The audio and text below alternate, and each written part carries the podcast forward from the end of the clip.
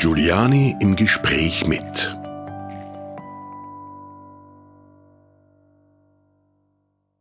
Freuen Sie sich heute auf ein interessantes Gespräch mit dem Psychiater Dr. Christian Spemann. Grüß Gott. Grüß Gott, Frau Giuliani. Bitte erzählen Sie uns ein bisschen, was Sie machen, wo Sie arbeiten und was Ihr Spezialgebiet ist. Ich bin Facharzt für Psychiatrie und psychotherapeutische Medizin und äh, seit zwölf Jahren niedergelassen in einer eigenen Praxis in Oberösterreich. Mhm. Und äh, Sie haben sich bei mir gemeldet, weil Sie von ganzem Herzen Arzt sind und von ganzem Herzen Psychiater. Und es ist Ihnen aber nicht leicht gefallen, habe ich mitbekommen. Was ist das Thema heute? Das Thema ist äh, die Impfpflicht in Österreich und äh, die Tatsache, dass man äh, psychische Erkrankungen von vornherein ausgeschlossen hat als äh, Ausnahmen für die Impfpflicht. Mhm. Das ist etwas, was mich empört hat. Und äh, ich würde gerne damit an die Öffentlichkeit gehen. Bitte. Also es geht quasi um die Fachgesellschaft äh, der Psychiater in Österreich, die sich während der Impfpflicht in einer Art und Weise verhalten hat und Vorgaben gegeben hat, wo sie gesagt haben, da kann ich nicht mit, ich bin Arzt. Ja, so wie Sie das jetzt formulieren, macht es mir natürlich ein wenig Bauchschmerzen, weil es gibt natürlich ein ungeschriebenes Gesetz, dass Ärzte sich nicht gegenseitig in der Öffentlichkeit irgendwie hinhängen. Und äh, ich möchte äh, mich auch nicht in irgendeiner Weise über meine Kollegen in der Fachgesellschaft stellen.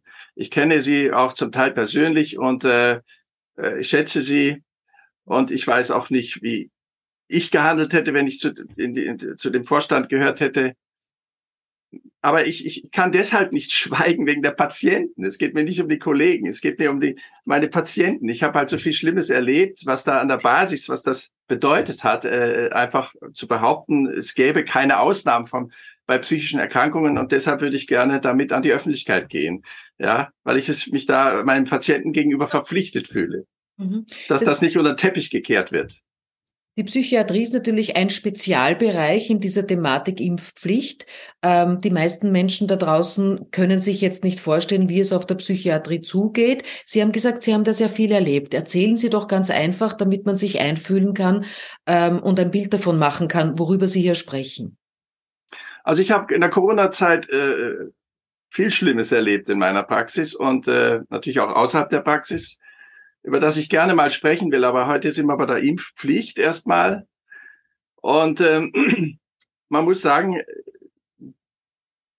zunächst einmal, dass, dass als die Impfpflicht äh, kam, äh, konnten alle Fachgesellschaften äh, definieren, welche Erkrankungen äh, dazu führen, dass es eine, äh, eine Ausnahme gibt, eine Ausnahmeregelung gibt. Ja, äh, weil von vornherein klar war, dass jetzt mal unabhängig davon, ob die Impfpflicht als solche sinnvoll war oder nicht.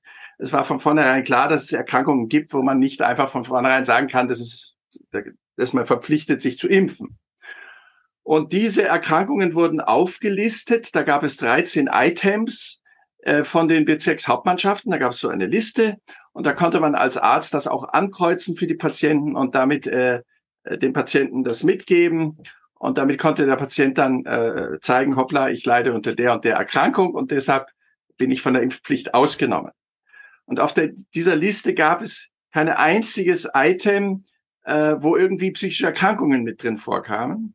Es gab auch kein Item Sonstiges. Das heißt, man hat sich angemaßt, mit 13 Items den Menschen zu kennen. Also es gab nicht mal den Punkt Sonstiges, wo man handschriftlich noch etwas dazu hätte schreiben können als Arzt aus der eigenen Verantwortung. Also das finde ich schon mal äh, bedenklich überhaupt so äh, diese ganze Konzept, die Vorstellung, man weiß äh, unabhängig vom einzelnen Arzt und vom Einzelfall, welche Fälle äh, da äh, für die Ausnahme in Frage kommen und äh, dass das dann nicht mehr sein kann.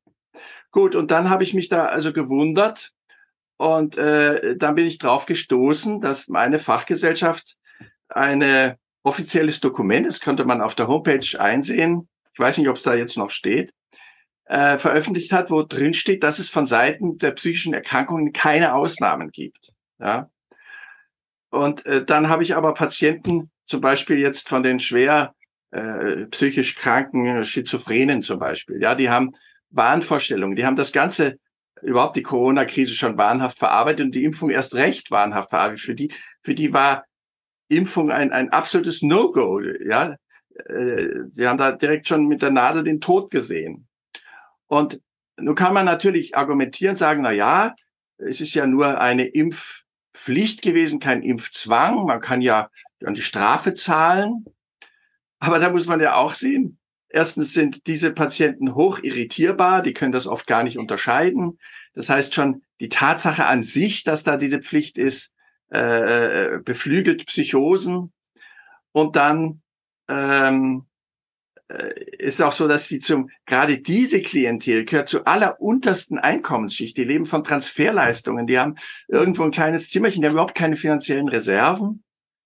Ja gut, kann man auch wieder sagen, bei denen hätte man dann auch die Strafe nicht so durchgezogen, aber das wissen die ja nicht. Also das ist äh, für ja. sie, die wurden nicht berücksichtigt. Ja. ja für, für, diese Menschen wäre es das Ende der Welt. Eigentlich ja. schon, aber sie wären schon irgendwie vielleicht durchgekommen. Es hätte sicher Suizide gegeben, bin mir sicher. Ja.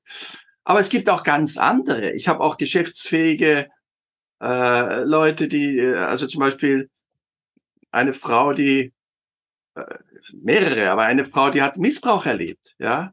Und äh, Missbrauch bedeutet, äh, kann Gewalttätigkeit, es gibt sexuellen Missbrauch, es gibt Missbrauch, wo man auch immer über einen drüber gefahren wurde im Leben.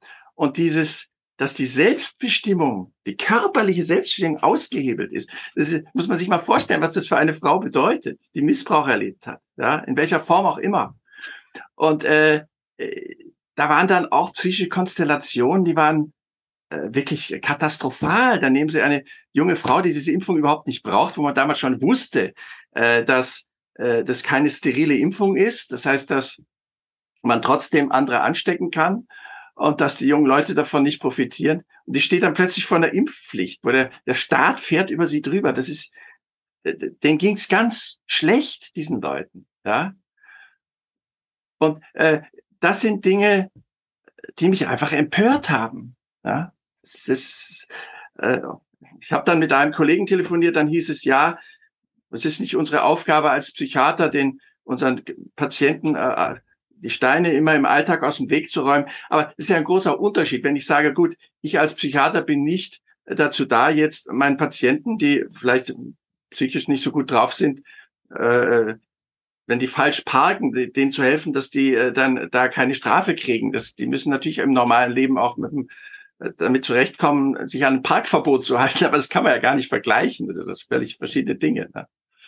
Na, Herr Dr. Spemann, es ist ja grundsätzlich so, dass das Böse in der Welt sich ja hauptsächlich durch die Menschen verbreitet, ähm, die schweigen und ähm, die ganz einfach nichts dazu sagen und die so tun, als wäre da nichts. Äh, insofern vielen, vielen Dank dafür, dass Sie das jetzt einmal benennen, ähm, weil ich eigentlich schon sehr lange mir Gedanken mache, selber als Psychotherapeutin über die Problematik, die durch die Impfpflicht in den Psychiatrien entstanden ist. Warum glauben Sie, äh, war das möglich, dass eine Fachgesellschaft für äh, diesen Bereich der Krankheit äh, so eine Pflicht erlässt, dass alle Patienten geimpft werden müssen, ohne Ausnahme. Wie naja, sie hat keine Pflicht erlassen, das hat der Staat gemacht, aber sie hat sich, also es kam so direkt rüber wie, wir sind ganz toll, bei uns gibt's das nicht, keine Ausnahme, ja. Also äh, es war halt die Stimmung so in der Gesellschaft, ne? Also äh, diese diese Willfährigkeit, äh, die Frage ist ja immer, von welcher Seite ich fühle und denke. Ja, ich bin Sozialpsychiater. Wir haben seit Jahrzehnten gekämpft dafür, dass die psychisch Kranken gleichgestellt werden mit äh, den anderen Erkrankungen. Ja, äh, ich habe äh, unser Ziel war es, dass die großen Anstalten der Psychiatrie sich möglichst auflösen und es zu ganz normalen Abte äh, Abteilungen kommt in den allgemeinen Krankenhäusern. Ich selber habe so eine Abteilung aufgebaut als Primararzt äh, in einer Region und ähm, das war unser Ziel. Und jetzt plötzlich ähm, wird das über Bord geworfen. Und die Denkweise müsste ja sein, hoppla, da ist der Staat, da ist die Pflicht von dem Staat und hier sind unsere Patienten. Und jetzt schauen wir mal bei unseren Patienten, was wir für die machen können und wie es da wirklich ausschaut. Das heißt, es muss eine gewisse innere Widerständigkeit schon da sein gegenüber dem Staat, so eine gewisse kritische Haltung einfach, ja, und gegenüber der Gesellschaft. Äh, es muss eine gewisse Parteilichkeit da sein. Und wenn man da hinschaut, und dann kann man sagen, okay, was ist jetzt vernünftigerweise auch wirklich äh, ähm, äh, was können wir wirklich gesellschaftlich vertreten für unsere Patienten. Aber ich vermute, dass die Denkweise eben eine andere war, dass man, dass die Solidarität mit der Gesellschaft, mit dem Staat, mit dieser ganzen Impfkampagne äh, größer war als diese innere Haltung, ich stehe an der Seite meiner Patienten. Ja, das vermute ich ist so der psychologische Hintergrund. Und das ist etwas, was ich nicht, ja, wie, wie sieht denn jetzt diese Geschichte mit dem Patienten und der Psychiatrie jetzt aus? Ähm, was haben Sie gemacht als Psychiater in dieser schwierigen Zeit? Gibt es da Instanzen, an die man sich wenden konnte? Naja, ich habe mich an die Patientenanwaltschaft gewendet und denen das mitgeteilt und die haben das freundlich aufgenommen. Was die damit gemacht haben, weiß ich nicht. Ich habe da nichts gehört mehr von. Äh, dann habe ich mich an die ähm, Angehörigenvertretung gewendet. Da war eine sehr nette Dame aus dem Burgenland, die, äh, da gibt es so einen Verein äh, in Österreich, der so maßgeblich von, von, von Angehörigen psychisch Kranker und der habe ich das auch dargelegt. Ich habe ihr das Material geschickt und der Hoffnung, dass sie auch sich an die Fachgesellschaft wendet und äh, dagegen protestiert.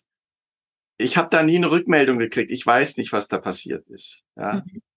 Wie sind Sie jetzt damit umgegangen in dieser Zeit, wo quasi es eine umgesetzte Impfpflicht in eurem Fachbereich gegeben hat? Was naja, ich habe das ganz pragmatisch gemacht. Ich habe ähm, mich hingesetzt und einen längeren Befund, ich habe da ganze Sonntage verbracht, um äh, dann längere fachärztliche Stellungnahmen zu verfassen für die Leute, wo ich der Überzeugung war, dass sie absolut äh, eine Impfausnahme wäre. Und habe dann diesen, diese Vorlage von der BH genommen äh, mit diesen 13 Items und habe dann einfach da noch drunter was gekrickelt sozusagen. Ja, ich habe so getan, wie wenn es da noch ein Item gäbe und habe das dann den Patienten mitgegeben. Ne? Und äh, es ist so, es war damals auch die Möglichkeit, wenn man das einreicht, äh, dann kriegt man von der Behörde eine, äh, eine, eine, eine Bescheinigung, dass da etwas läuft an Verfahren, so dass man dann, wenn man von der Polizei angehalten wird, zumindest nachweisen kann, dass da irgendwas läuft. Ja. Ähm, das sind, waren aber alles Dinge, die musste ich erst über meinen Rechtsanwalt erfahren. Ich habe das, es war kompliziert. Meine Patienten hatten überhaupt keinen Zugang zu diesen Dingen. Ja. Wie ist das jetzt eigentlich äh, gewesen für die Patienten, die ein Problem hatten mit einer Maske? War das gleich wie mit der Impfung? Also äh, es ist so, da muss man natürlich unterscheiden äh, mit der Maske.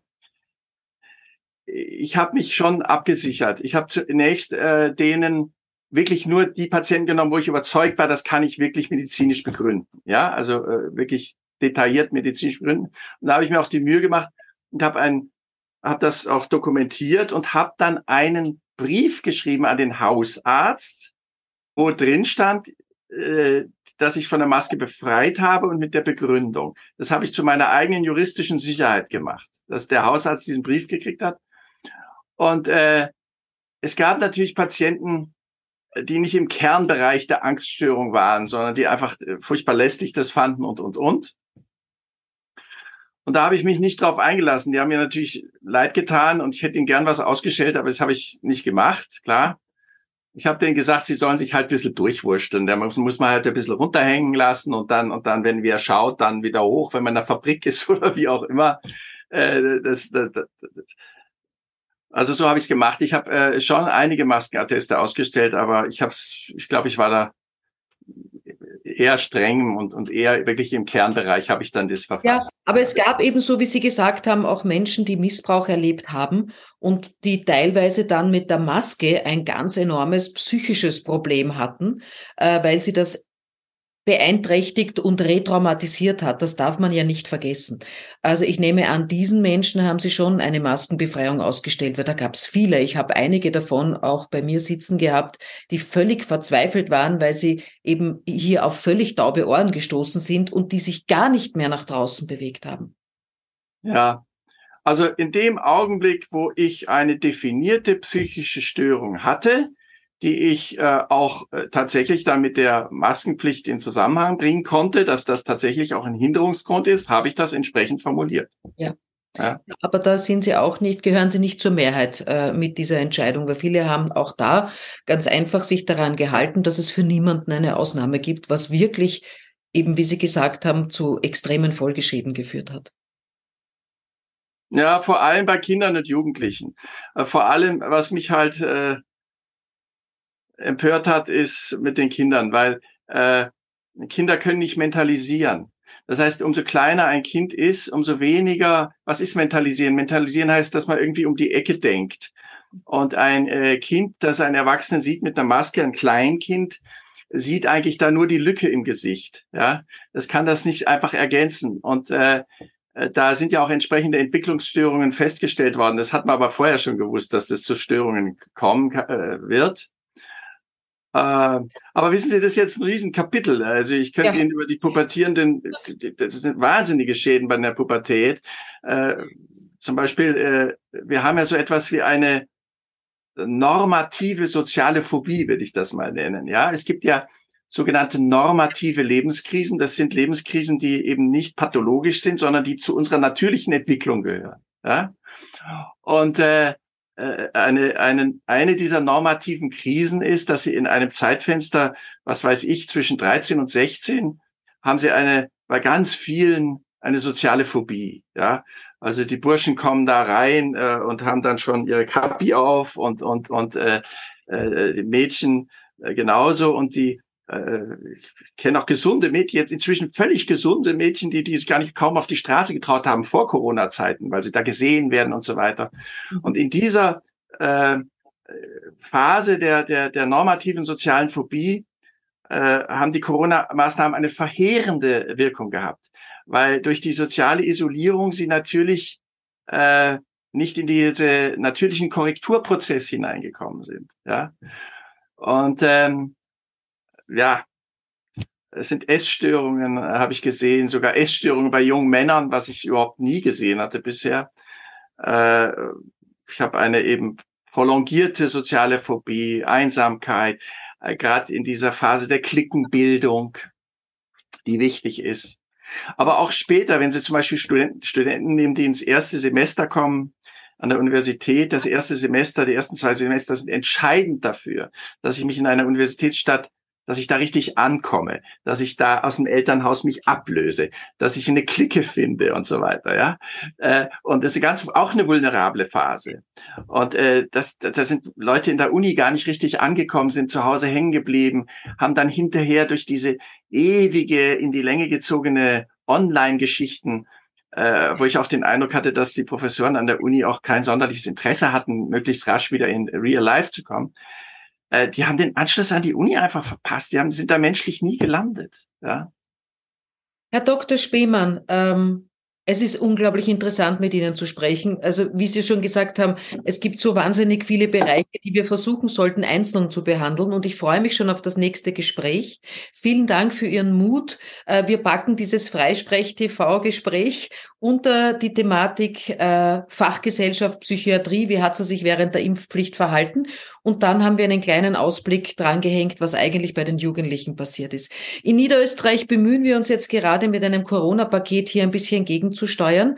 Ähm, welches große Thema wäre für Sie beim nächsten Gespräch interessant? Sie meinen im Bereich Corona? Genau. Impfpflicht, Impfung, Corona. Genau. Naja, da würde ich doch äh, gerne reden noch äh, über die Menschenwürde, was da passiert ist mit meinen Patienten auch. Ne? Okay.